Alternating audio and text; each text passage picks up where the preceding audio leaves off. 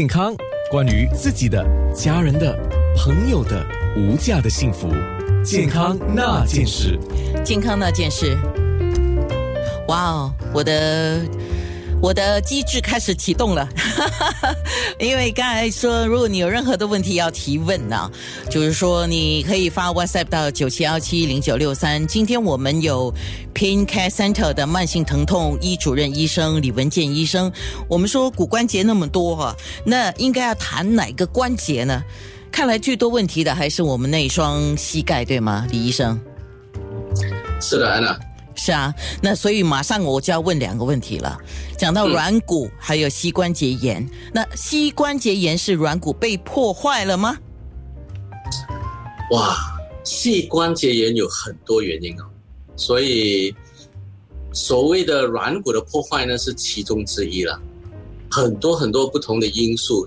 膝盖里面呢，我们说是很多不同的构造，我我可以示范吗？呃，我们等一下在面部直播可能再请李医生慢慢的拿着这个模特儿来做一个介绍。好，来，好，这样我就大略的讲一下吧。这样说，膝盖里面呢，我们有膝盖内，还有膝盖外。膝盖外呢，就是肌腱的因素吧，很多肌腱啊、肌肉啊，还有韧带啊等等的。所以，如果这些的肌腱啊、软组织啊受影响的话、受伤的话，这个可以使到所谓的膝盖的痛。可是它就不是造成所谓的膝关节炎的那个定义，可是膝盖还是会痛。当我们用到那个定呃那个词膝关节炎、膝盖关节炎的话，通常是指在膝盖膝盖内所谓关节内的因素。所以膝盖内的问题呢，就是软骨啊、半月板啊，呃，还有里面的那些呃三层啊那个呃那个韧带也是有。所以看不同的问题吧。最常见呢，就是每个人都了解，就是所谓的软骨的损伤，使到软骨的呃破坏，就变成一种炎症。这样这个炎症呢，就变成所谓的老化啊，这样就会变成歪曲啊等等的这种，我们就等一下就只讲下去。是李医生，我可不可以这样说？以我来理解啊，所以我是尝试从听众听的角度来理解。呃，造成膝关节炎有不同的部位或者不同的因素造成，但是一般人来讲，最主要的问题就是因为我们就是好像车你踩那个 brake 嘛，对吗？踩那个刹车制哦，那你就会一直踩那个他们叫皮嘛，踩踩踩，它就磨到平或者磨到烂了。那么这个时候刹车制就出问题了哈。这个呢，就是我们的软骨，我们的软骨是最普遍上，因为时间，因为我们的劳损，也因为你就会用它嘛，所以就变成说它就会变成是一个造成膝关节炎最普遍的现象，可以这样讲吗？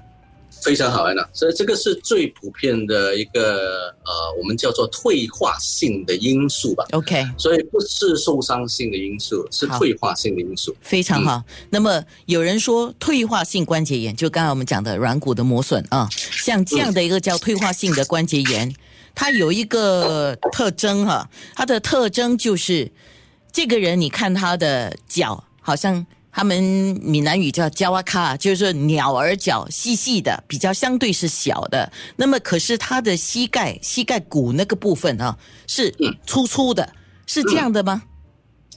鸟儿脚，对，这种的所谓的退化性的关节炎呢，嗯，为什么会变成这样呢？是因为是长期的炎症，嗯就是说一次它磨损了后呢，就一次发炎，这个炎症呢又没有去好好的去控制它，继续让它一直炎症下去呢，使到整个关节呢受破坏。嗯。所以这样的话呢，就变成它肿了。一肿的时候呢，它变形啊，还没有可能还没有变形吧，还是直的啦。这样等到它一直这样呃慢性的的炎症下去呢，就它不能够消受了了。周围的那个肌腱呢，因为关节的损伤痛嘛，嗯，就不想用它，所以这个变成了一个循环的一个问题了。所以又不能又脚膝盖又痛，又不敢去用，又不敢去呃踩或者去动那个关节，周围的肌腱呢又萎缩了，就变成你所讲的那种的的情况了。所以的周围的上面呢、下面的肌肌腱啊、大腿的肌肉啊、小腿的肌肉啊都萎缩了，可是呢关节本身呢又肿了起来，所以变成那种的的鸟儿脚。所以这个是长期所造成的问题。这个是晚期的问题了，就是说它可能呢已经有好几年的损伤，好几年的破坏，就变成这样。这个通常是晚期，初期的时候呢，我们不会见到这种的现象。哦，就是严重的发炎，于是啊，整个膝盖头就肿大起来。嗯，对对，这个是晚期的。晚期，因为我们膝关节炎的炎症呢，我们会分成三大主类：嗯一初期，二中期，还有三晚期。